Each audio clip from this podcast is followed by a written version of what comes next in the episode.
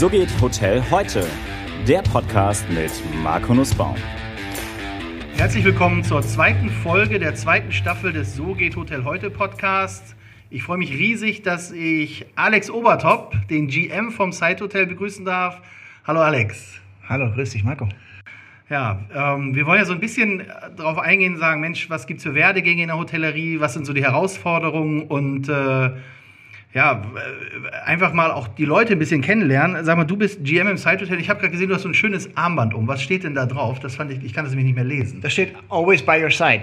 Okay. Ja, also so ein bisschen so ein Claim, äh, ne, den, äh, an den ich arbeite seit ein paar Jahren hier im Haus, ähm, dass das, was wir machen, äh, immer von uns gemacht wird. Ob es frisch ist, ob es äh, herzlich ist, äh, wir machen das und wir sind auch immer an der Seite unserer Mitarbeiter und Gäste. Das ist toll. Das ist so ein bisschen, und das trägt auch jedes Teammitglied von dir? Ich bin im Moment der Einzige, der das trägt, okay. weil ich möchte da äh, vorangehen äh, damit und äh, ähm, das könnte ein nächster Schritt sein. Okay, aber das steht noch nicht fest, dass die anderen das auch bekommen. Noch nicht. Ist ja so ein bisschen, erinnert mich das ja an die gute alte Ritz-Carlton-Zeit wo diese Ten Commandments drin waren von Horst Schulze, der gesagt ja. hat, Ladies and Gentlemen, serving, serving ladies, and Gentlemen. Genau. Toll, ne? Ja, da war ich ja lange Jahre. Du warst lange bei Ritz-Carlton. Dann lass ja. uns mal in deinen Werdegang einsteigen. Das ist ja äh, spannend. Wie, äh, erzähl mal ein bisschen was über dich. Wie ging das denn alles los bei dir? Es ging, äh, es ging ja vor vielen Jahren los. Ich bin ja nicht mehr der neueste Jahrgang, aber äh, das ging sogar nach meiner Rückkehr aus Deutschland zurück in Holland. Ich bin ja äh, wie der eine oder andere äh, hört, äh, Holländer oder es auch weiß. Ich äh, lebe das auch gerne nach außen äh, und zeige es auch, dass ich stolz bin auf mein, äh, mein kleines Land, aber fühle mich super wohl hier in Deutschland. Aber als äh, 13-Jähriger bin ich nach dreijährigen, dreijährigen Aufenthalt mit meinen Eltern und meinen Brüdern aus Deutschland zurück nach Holland gekommen und da gab es in der Schule einen Berufseignungstest. Oh, genau. Das dachte ich auch erstmal und äh, das ging irgendwie so zwei Stunden, glaube ich, äh, ein bisschen ein paar Kreuzchen äh, setzen hier und da und dann irgendwie ein paar Monate später kam dann das Ergebnis. Äh, da war es noch nicht so viel mit Digitalisierung und Automatisierung, das war alles händisch, glaube ich. Und da kamen zwei Berufe raus, äh, Konditor und äh, Hotelier, Gastronom, so ein Überbegriff, ich weiß nicht genau den äh, Begriff. Mit 13 Mit 13. Stark. Und äh, weil mein Opa Konditor war und äh, seine Konditorei sehr erfolgreich in Den Haag hatte, aber halt einen Standort, dachte ich, nee, das ist nichts für mich. Ich glaube, ich muss mich ein bisschen durch die Weltgeschichte bewegen. Habt ihr, ähm, hat die Familie den, die Konditorei noch? Nein, nicht mehr, leider. Schade. Nein, nach, nachdem mein, äh, mein Opa äh, irgendwann dann typisch holländisch einen, einen Campingplatz äh, gekauft hat, also so ein riesen äh, ne, mit kleinen Häuschen und äh, Stellplätze. Hat ja auch was mit Hospitality zu tun. Absolut, absolut. Und äh, äh, da hat er halt die Konditorei aufgegeben und äh, hat das äh, mit der ganzen Familie gestartet. Also da waren, äh, da haben alle mit angepackt. Du auch? Ähm, da war ich noch ein bisschen jung. Okay. da konnte ich gerade ähm, laufen. Okay. Ähm, als das gestartet ist. Äh, aber da fing es so ein bisschen an und dann habe ich mir ein Bild davon gemacht mit meinen Eltern. Okay, wie sieht denn sowas aus? Hotellerie, Gastronomie, was muss ich dafür tun?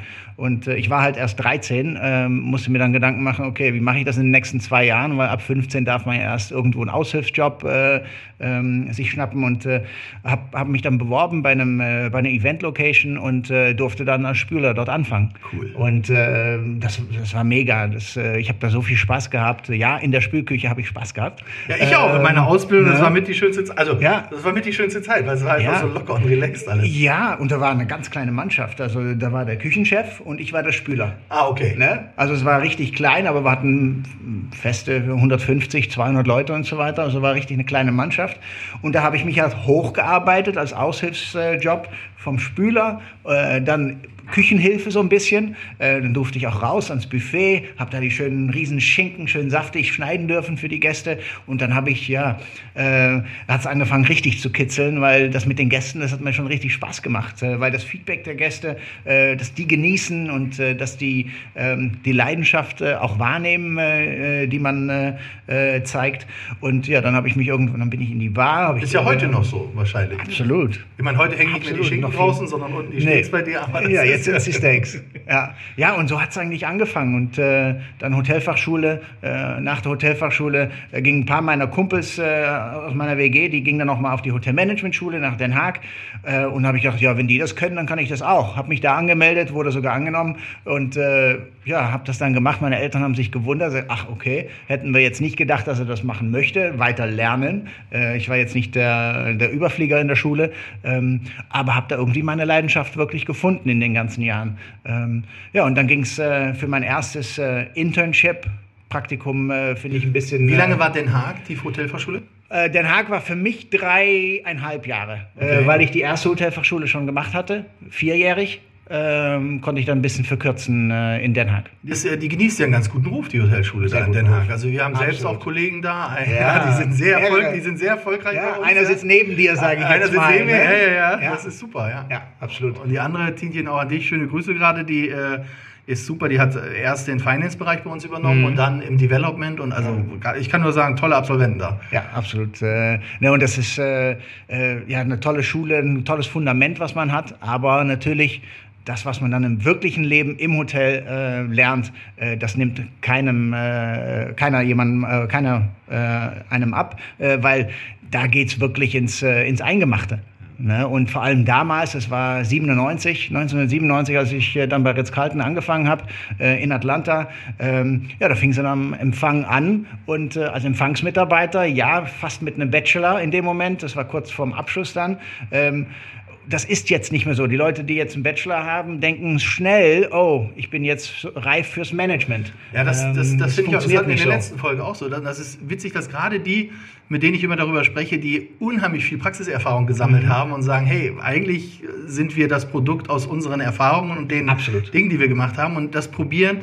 Habe ich so ein bisschen das Gefühl, die junge Generation probiert das zu überspringen. Die Mhm.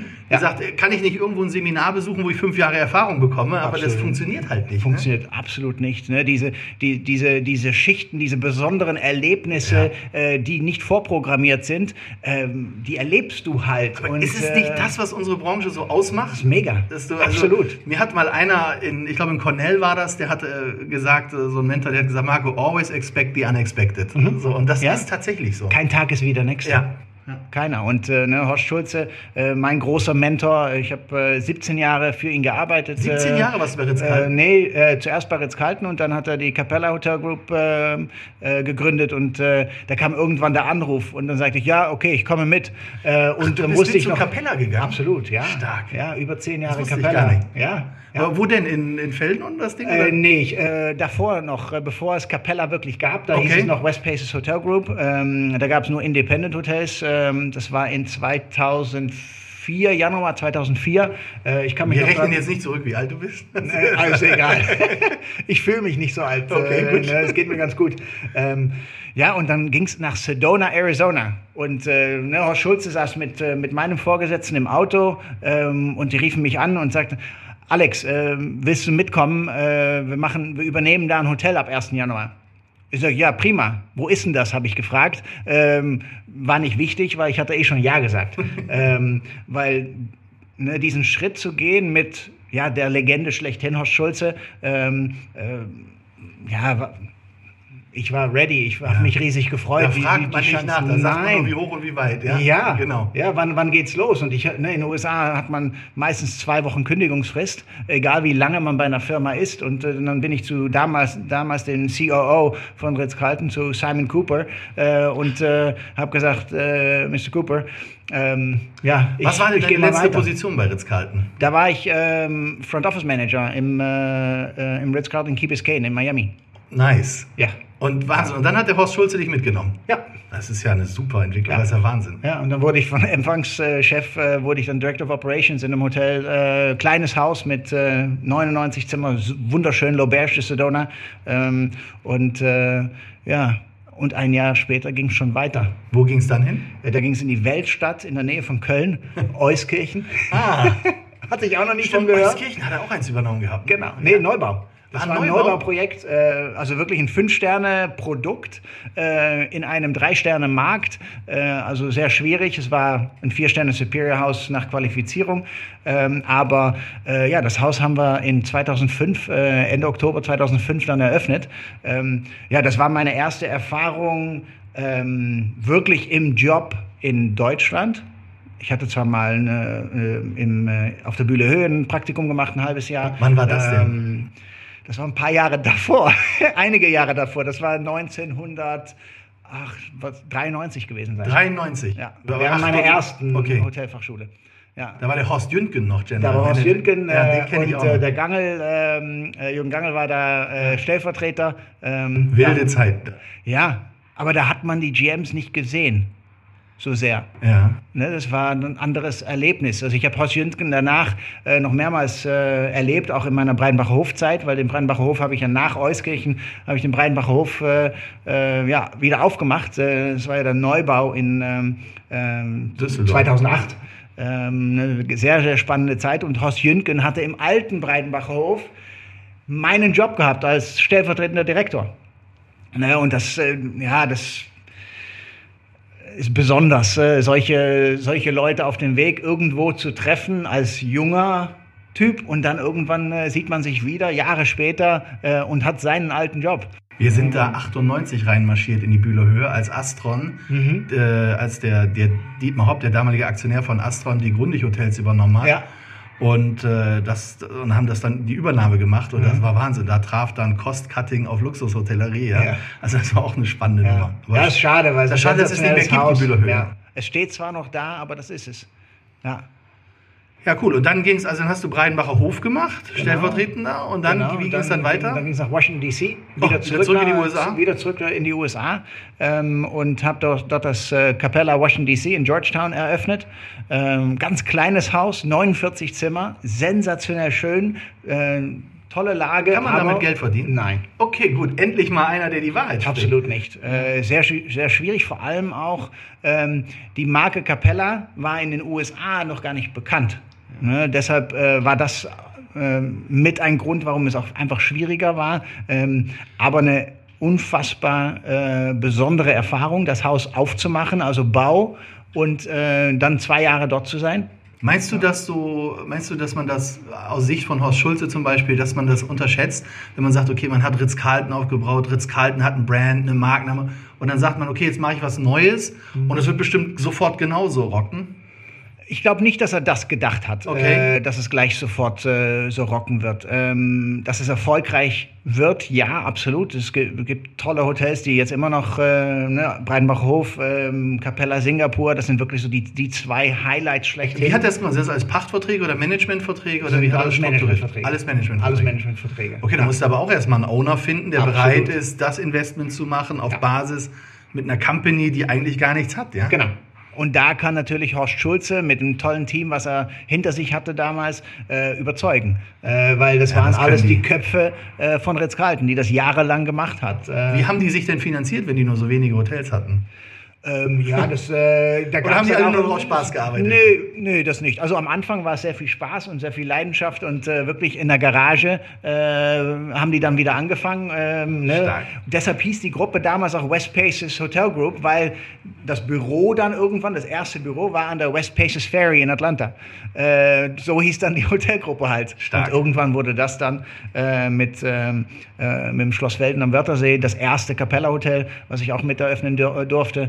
Ähm, Du und, warst mit äh, am Wörthersee auch. aber als äh, Pre-Opening-Team, Okay. sage ich jetzt mal, nicht als lokales Team, ähm, habe da ähm, ja, mehrere, mehrere Wochen, Monate äh, unterstützt und äh, ja, mit die Philosophie da reingebracht. Und äh, das sind auch ganz, ganz besondere Erlebnisse, Hotels zu eröffnen. Und das habe ich viele Jahre gemacht. Ich habe circa 14 Jahre lang immer weiter Hotels eröffnet, äh, nicht immer als Local Team, äh, auch oft als Trainer. Ähm, sensationell. Ähm, aber als dann die, äh, die Entscheidung von uns kam, meiner Familie, ähm, dass wir zurück nach Deutschland kommen, weil mein Sohn, der, der war da in einem Alter, hat gerade so Gymnasium angefangen, haben wir gedacht, okay, das noch viel länger in, in den USA. Deutsche Schule, ja, es ist die deutsche Schule, aber es ist nicht auf dem Level wirklich Ja. wie ein Gymnasium. Und äh, wir wollten auch, dass er äh, Freundschaften aufbaut und nicht immer von Stadt zu Stadt zieht. Und dann sind wir nach, äh, also haben wir gesagt, wir gehen zurück nach Deutschland. Ähm, und dann, äh, ja, dann über unsere Freunde von Cohen Lorenzen äh, natürlich ähm, äh, sehr schnell äh, ein Vorstandsgespräch gehabt hier mit der Familie Gerlach und äh, mit, äh, mit Gregor Gerlach und Theo Gerlach äh, und äh, dann ging das ganz fix Okay. und äh, habe dann vor ein bisschen mehr als fünf Jahren das Site Ist das jetzt schon so lange her? Ja, das ist Wahnsinn. Gott, die Zeit rennt irre. Ja, ja. Und äh, ja, fünf sensationelle Jahre. Äh, in der Zwischenzeit haben wir auch äh, Anfang 2018 äh, renoviert. Das Sag mal, Haus für die, komplett für, geschlossen. die, für die Zuhörer, die es nicht kennen, also ich, ich nehme es so wahr als einziges privat geführtes Fünf-Sterne-Designhotel in Deutschland. Das kann sehr gut sein, ja. Ja? Ja. Also hier in Hamburg ist es das einzige Fünf-Sterne-Design-Hotel, Ja. äh, aber ich glaube auch privat geführt. Äh, ja. Und genau das gefällt mir auch super. Also ich kannte das ja nicht, weil ich habe ja immer für Horst Schulze gearbeitet, sage ich mal. Und ähm, dann, äh, dann kam diese Möglichkeit und äh, ich habe es keine Sekunde bereut, äh, weil es ist ein ganz besonderes, äh, ja, besondere Erfahrung und ähm, ja, meine Ansprechpartner sind die Eigentümer ähm, und sonst äh, ist mein Team und das Team ist, äh, ist grandios, was, was wir hier in den letzten fünf Jahren zusammen gerockt haben, ähm, äh, was wir entwickelt haben. Wie viele äh, Leute hast du? Wie viele Menschen arbeiten bei dir? 135 äh, Festangestellte Okay. und dann noch Bei wie vielen äh, Zimmern?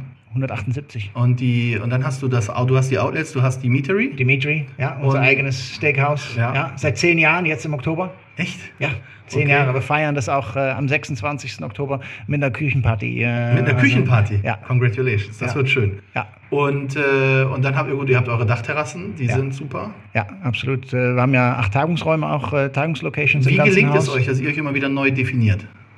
Also, dass ihr, dass es nicht, dass es nicht abnutzt. Weil ich finde, jedes Mal, wenn ich hier reinkomme, für mich ist das immer, es ist immer ein Wow-Effekt. Also, ich kenne es ja auch schon ein bisschen länger Mhm. und äh, das ist immer wieder schön, hier anzukommen. Echt. Ja, ja wir wollen uns äh, auf der einen nicht neu erfinden, das ist vielleicht das falsche, falsche Wort, aber wir stellen uns äh, schon immer die Frage, okay, sind wir auf dem aktuellen Stand? Ähm, äh, ne, ich halte ja auch meine Augen und Ohren auf und äh, mache das wirklich Hand in Hand mit meinem Team, ähm, äh, dass wir wirklich, ja, äh, uns immer weiterentwickeln, Schritt für Schritt, äh, weil wir wollen absolut nicht stillstehen und ähm, ich probiere auch gerne mal was aus. Okay. Aber das kennst du ja auch.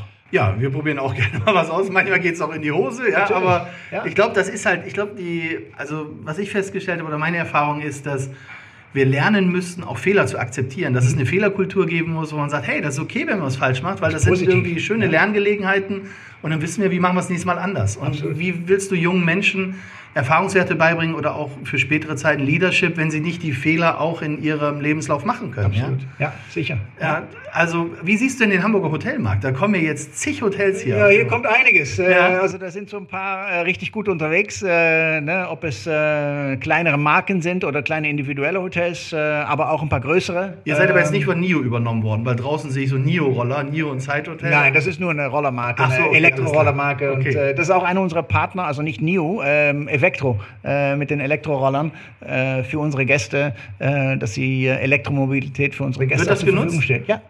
Ja. Also es ist irre- aber haben eher die Kickroller, nicht die, die in der Stadt rumstehen, Ja. äh, aber richtig, äh, richtig gute von Metz und ähm, ja, die sind äh, qualitativ halt äh, genau das Richtige für unsere Gäste. Okay, spannend, weil wir sehen das auch bei unseren Hotels, da stehen die Dinger echt zum Teil aufgereiht davor. Ja. Also ich hätte nie gedacht, dass das so einen Zuspruch findet. Irre. Ja, ich denke, das ist, äh, das ist eine 50-50 Meinung. Äh, es polarisiert natürlich äh, sehr das Thema, ähm, weil sich halt viele Leute nicht an den äh, ja, normalen Regeln äh, äh, auf der Straße verhalten. Sag mal, und äh, ich, ich bin ja auch, ich beobachte ja immer sehr, sehr interessiert dein Instagram-Profil. Du bist ja jetzt, äh, avancierst ja zum Influencer. Ach nee. Ja, doch, ja, irgendwie schon. Und äh, ich meine, du machst ja wesentlich, machst ja auch mal Inhalte drauf und postest nicht nur Bilder mit dem Hund.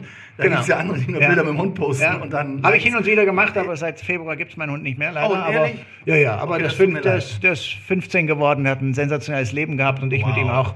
Also der hat mich äh, begleitet, auch äh, in den, das ist in Sedona, ne, eine meiner Stationen geboren, im Hotel. Echt? Ja. Und den hast du überall mit hingenommen? Natürlich. Was Oh für ja. eine schöne Story. Absolut. Das Ja. ist toll. Sag mal, und jetzt, also ich sehe nur Vorträge, also Speaker, Mhm. dann Coachings. Ähm, wie kommst du, wie bist du da hingekommen? Ja, es ist, denke ich, eine Entwicklung äh, ähm, gewesen, dass, ähm, dass ich hier und da äh, meine Erfahrungen einfach teilen durfte für, für ein bestimmtes Publikum. Äh, ne?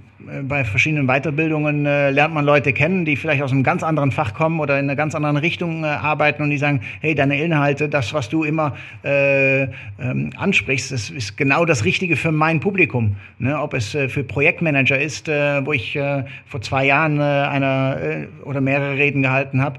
Ähm, ne? Und so hat sich das einfach entwickelt. Und Was sind so die Inhalte der Reden? Was ist so ist die Kernbotschaft, die du rüberbringst? Mindset, Okay. Le deine Leidenschaft einfach finden und äh, die verfolgen. Ähm, und äh, ähm, ja, Mind Growth, das finde ich, ist tatsächlich ein Thema, womit sich die wenigsten auseinandersetzen. Mhm. Die, die, also auch das zeigt wieder so ein bisschen, wenn, wenn man viel mit Menschen unterwegs ist, es werden sehr stark Probleme kultiviert, aber keine Lösungen etabliert. Mhm. Absolut. Und jeder beharrt halt oftmals so auf seiner Sicht der Dinge und ist überhaupt nicht in der Lage, eine Mind Growth zu machen. Mhm. Ja, und das, äh, aber das sind die Themen, die du dann da ansprichst. Absolut. Schön, ich, ich spreche an, äh, ne, bist du Teil des Problems oder Teil der Lösung?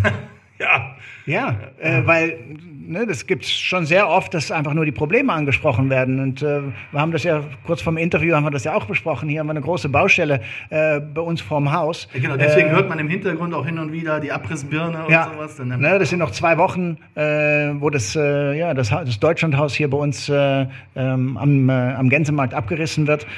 Aber wenn, wenn, wenn man da proaktiv rangeht, lösungsorientiert rangeht, äh, muss es gar nicht so eine riesen Herausforderung sein. Natürlich bin ich da den Mitarbeitern sehr, sehr dankbar, weil wenn es dann Beschwerden unserer Gäste gibt, ne, ist es der Empfang, äh, sind es die Mitarbeiter, die das dann natürlich schon auffangen. Ähm, aber die Zusammenarbeit äh, mit der Baustelle, mit den Herrschaften dort ist, äh, ist sehr gut. Und das hast du gerade live auch erlebt, als ich ne, ähm, Ja, schön. Mal kurz eine Polier- WhatsApp geschickt, ja. Ja, eine WhatsApp an den äh, Polier geschickt, das äh, gerade ohne Wasser abge, äh, abgerissen wird. Und äh, da hat sich entschuldigt und äh, sofort äh, den Wasserstrahl wieder aktiviert. Ja, und das finde ich, ich finde, das ist das Schöne in der Kommunikation, dass das so heute auch noch läuft. Ich kenne andere Strukturen, wo dann erstmal ein Board-Meeting gemacht werden muss und entschieden Ja. wird, welches Schreiben schickt man dahin und dann sind fünf Leute involviert.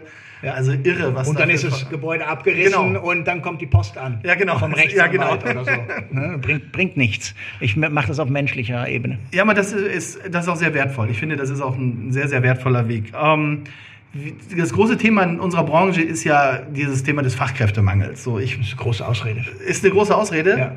Warum? wenn man sich um seine Mitarbeiter kümmert, hat man dieses Problem, was es ja äh, ist, hat man es nicht so sehr. Und äh, ja, Also du hast keine Schwierigkeiten, Menschen zu finden, die bei dir arbeiten?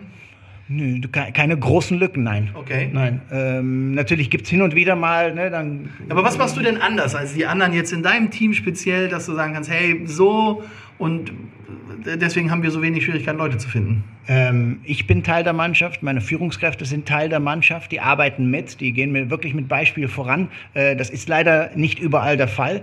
Ähm, und äh, wir haben halt unsere, ähm, unsere Erwartungen, die wir auch sehr offen ansprechen. Äh, wir kommunizieren halt viel. Ähm, wir kommunizieren immer noch nicht genug.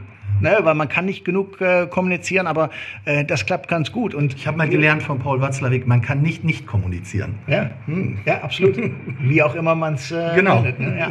ja, und wir wählen halt die Mitarbeiter aus. Das ist auch eine Sache, die ich von Horst Schulze äh, aus meiner Zeit äh, mit ihm äh, sehr, sehr deutlich gelernt habe. Wir wählen immer die Mitarbeiter aus. Natürlich müssen wir uns auch Gedanken machen, der Mitarbeiter wählt uns auch aus. Ne? Der hat eine große Möglichkeit, äh, sich irgendein Haus äh, oder ein Unternehmen äh, auszusuchen. Ähm, aber so gehen wir ran. Wir wollen, dass es klickt. Wir stellen keine Leute ein um einfach die Arbeit zu verrichten. Ne? Wir möchten, dass die, die Mitarbeiter, die zu uns kommen, dass sie den Sinn des Ganzen verstehen und nicht nur einen Zweck erfüllen. Und äh, das ist eine, eine tolle äh, Geschichte, die Horst Schulze immer wieder erzählt. Ähm, ein Stuhl erfüllt einen Zweck und du willst deinen Mitarbeiter nicht mit einem Stuhl vergleichen.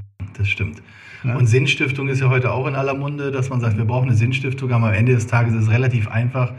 Erklär ihnen das Warum und nicht nur das Wie. Ja, man hat auch bei dem Genau. kleinen Prinz gelesen, ja, erklär Mhm.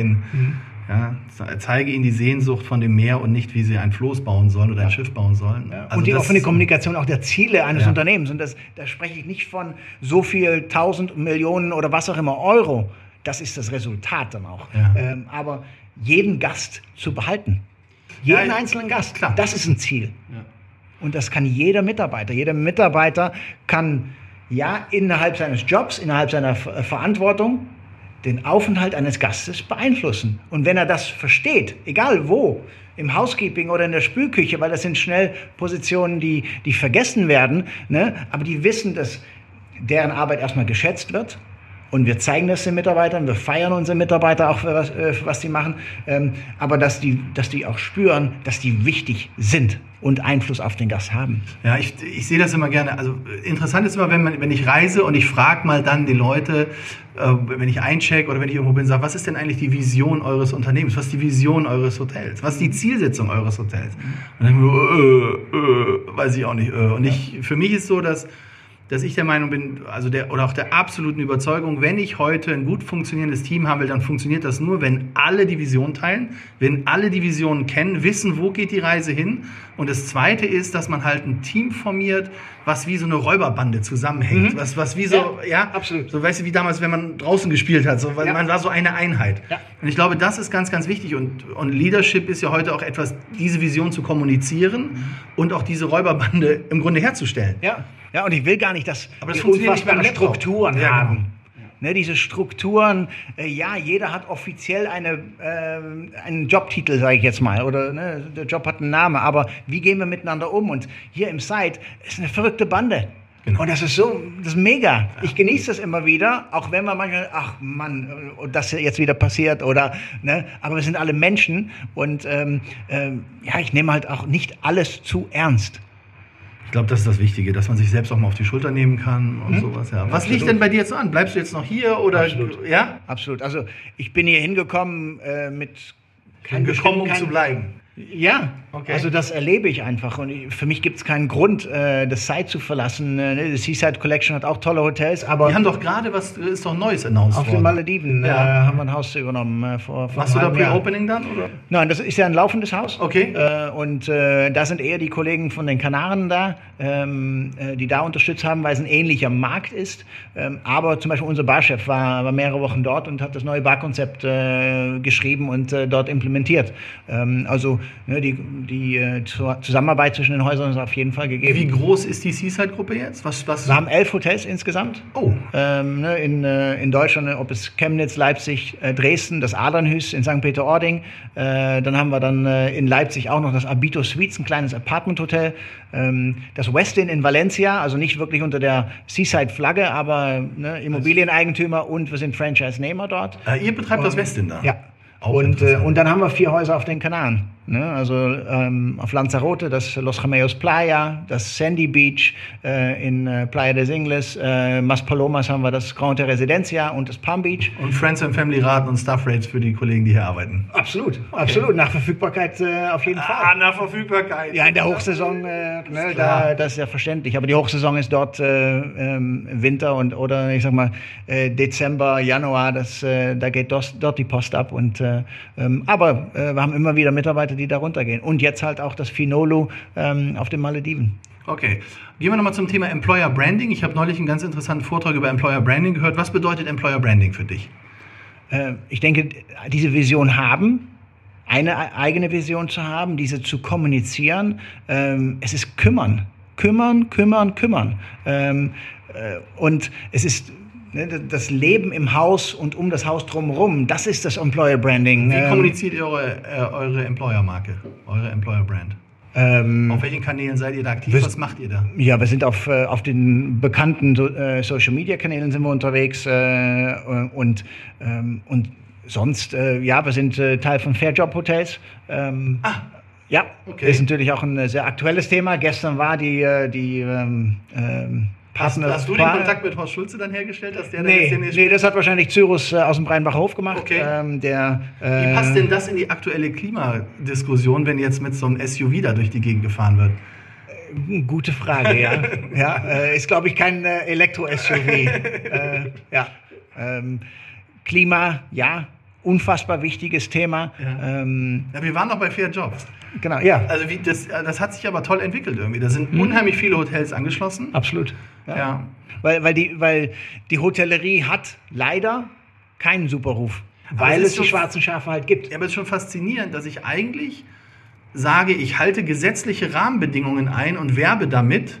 Das sollte doch eine Grundvoraussetzung Mhm. Ja, absolut. am Arbeitsmarkt sein oder im Markt sein. Absolut, absolut. Die, die Mitarbeiter, die, die jeden Tag ne, wirklich sich körperlich einsetzen und ne, 13, 14 Kilometer, ne, ob es unser Porter Mio ist, der 13, 14 Kilometer am Tag läuft, ne, der, der muss richtig kompensiert werden. Und äh, äh, da kann auch bei den, äh, ähm, äh, bei den Verhandlungen der Gehälter hier, vor allem in Hamburg, ne, sind ja noch recht, äh, recht niedrig im Vergleich zu manchen anderen äh, Bereichen. Aber die Mitarbeiter sollten äh, ja, da anerkannt werden. Wie viel, wie viele Hotels gibt es jetzt bei Fairjob mittlerweile?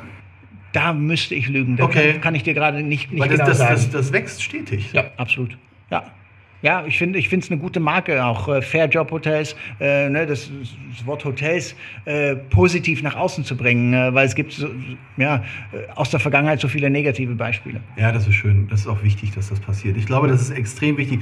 Was, was, mich, ja, was mich ja interessiert hat, ist wirklich, dass du sagst, du hast mit 13 Jahren so einen Test gemacht, der mhm. eine Berufsneigung dir rausgibt. Ja. Und wenn wir heute mal gucken, ich, das, das finde ich als Employer Branding oder als Marke für die Hotellerie extrem wichtig, dass wir die schon viel, viel früher abholen. Mhm. Wir holen die gar nicht ab. Wir, wir, sind nicht in den Schulen präsent mhm. richtig. Mhm. Wir treten nicht einheitlich auf. Ja. Also ich glaube, das wäre ein Riesenthema, mit dem man sich auseinandersetzen muss, wenn wir Fachkräftemangel bekämpfen wollen, losgelöst von den Rahmenbedingungen, mhm. die wir schaffen müssen. Ich habe ja.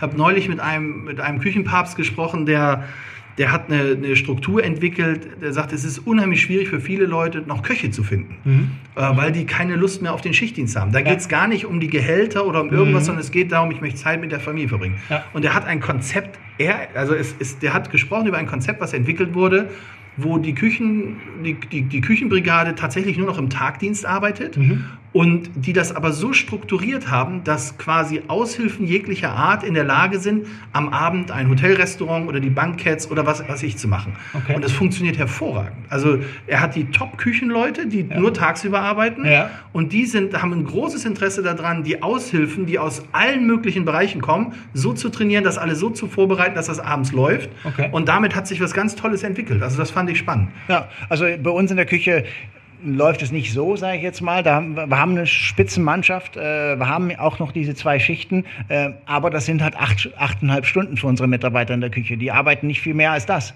Ähm, und äh, ne, die, die wechseln das ab und äh, sind da super abgestimmt. Und auch da haben wir keine Lücke, keine Personallücke. Und das ist äh, einfach toll zu sehen. Ja, spannend. Also, Alex Obertop, GM vom Site. Vielen Dank für das Gespräch, das war super. Und äh, vielen Dank, dass du uns hier bei dir in einer der Suiten mit dem tollen Ausblick beherbergt hast. Marco, einen habe ich aber noch. Äh, so schnell können wir hier nicht äh, das Interview beenden, äh, weil da ist noch ein Thema offen. Okay, aber dann erzähl mal, worum geht's? Was, was ist denn das jetzt? Das muss brandaktuell sein. Ja, wir haben vor ein paar Monaten ja, eine Art Kooperation, eine Partnerschaft gestartet mit anderen Gastronomen. Also und, quasi ähm, eine Kooperation mit der Competition, mhm. also eine Co-Petition. So ungefähr. Okay. Genau. Hast, du, hast du schön äh, zusammengebastelt.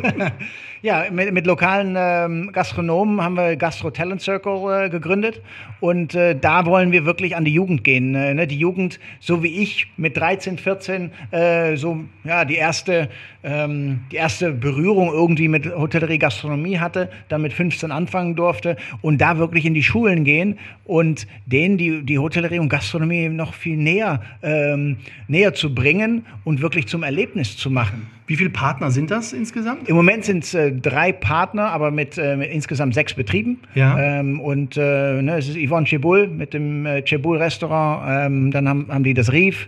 Dann ist äh, Nord-Event mit, mit deren Restaurants, äh, Fleet an der Alster und äh, Fleet in der Speicherstadt äh, und halt deren Locations mit dabei. Und so, äh, ja, und wir natürlich mit der Meetery und dem Side Hotel. Ähm, ja, und probieren da einfach dieses Image der Hotellerie lokal hier in Hamburg in den Schulen ähm, ja, zu verbessern. Plant ihr darüber hinaus noch irgendeine Zusammenarbeit in dieser Gruppe oder in diesem Verbund? Das, ist, das sind die ersten Schritte jetzt gerade. Äh, wir lernen uns selber äh, ne, in der Zusammenarbeit äh, noch sehr kennen und wollen das auf jeden Fall ausbreiten. Also ich habe neulich, ähm, neulich habe ich gelesen oder auch gehört, hat mir jemand erzählt, dass die im Einzelhandel in München, in der Innenstadt, mhm. sechs äh, große traditionelle Einzelhandelsgeschäfte, Einzelhandelsunternehmen sich zusammengetan haben, also alle aus einem anderen äh, verschiedenen Segment ja. und sagen, wir wollen eigentlich ganz bewusst gegen die Plattformen wie Amazon und sowas gegen angehen. Wir erhöhen den Service und haben, gehen so weit, dass sie sagen, sie haben ein gemeinsames Azubi-Kolleg, also ein mhm. Azubi-College, ja. machen eine gemeinsame Führungskräfteakademie, bringen Leute zwischen den einzelnen Unternehmen hin und her, ja. können sich dort weiterentwickeln. Und ich glaube, wenn man sich das anschaut, wir haben ja, wir haben ja in unserer Hotellerie in Deutschland ist ja sehr fragmentiert. Also wir haben ja eine unheimlich große Anzahl auch von Privathotellerie ja. in den ländlichen Regionen, wo relativ kleine Stand, also kleine Hotels sind, Pensionsbetreiber. Und auch das ist etwas, wir hatten vorhin über Mindset gesprochen. Mhm. Ähm, ich bin der Meinung und der Überzeugung, dass dieses Thema Mindset Mindset des Wettbewerbs untereinander muss mal aufgehoben werden, damit ich im Rahmen oder gegen die Plattformökonomie oder überhaupt gegen den Markt ankomme und sage, wie mache ich das? Also ich, für mich ist überhaupt nicht begreiflich, dass in touristischen Destinationen sich die einzelnen Pensionen oder kleinen Hotels nicht zusammentun und sagen, wir verhandeln jetzt zentral einen Wäschevertrag mit einem Wäschelieferanten. Der soll die Dinge abführen. Da siehst du zum Teil noch eine eigene Mangel, Waschmaschinen in Buden, die irgendwie 20, 30 Zimmer haben. Ja. Das ist völlig unsinnig. Und dann jammern sie, sagen, alles so schwer, Tagesablauf. Und gucke ich mir an, du bist ja jetzt auch, sag ich mal, als Coach und als Speaker irgendwie auch beratend tätig oder gibst ja auch, teilst ja auch deine Erfahrungen damit und aber das kommt mir auf Beraterebene auch überhaupt nicht. Die, die Leute gehen immer rein und irgendwie mit den alten Mechanismen probieren sie, die Probleme der Zukunft zu lösen. Ja, die sind halt immer nur Konkurrenz, Konkurrenz, Konkurrenz. Ja, aber irre, das geht halt Nein. nicht. Kollaboration, ne? such Leute, die, die dich zusammen stärker machen. Äh, ne? Und genau das machen wir ja in der, in der Richtung.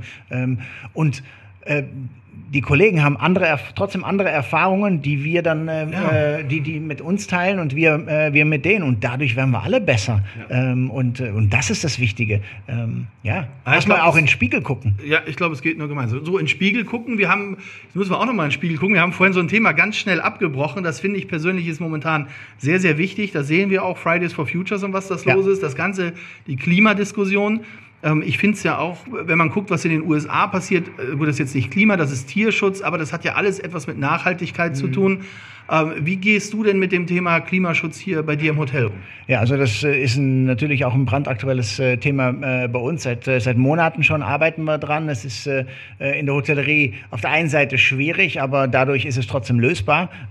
Ja, ein Thema ist Plastik. Und da eliminieren wir Schritt für Schritt für Schritt, elimin- eliminieren wir Plastik äh, bei uns im Haus. Äh, ne, diese diese Plastikwasserflaschen, die gibt's nicht mehr bei uns, die geben wir nicht mehr raus, die haben wir nicht mehr.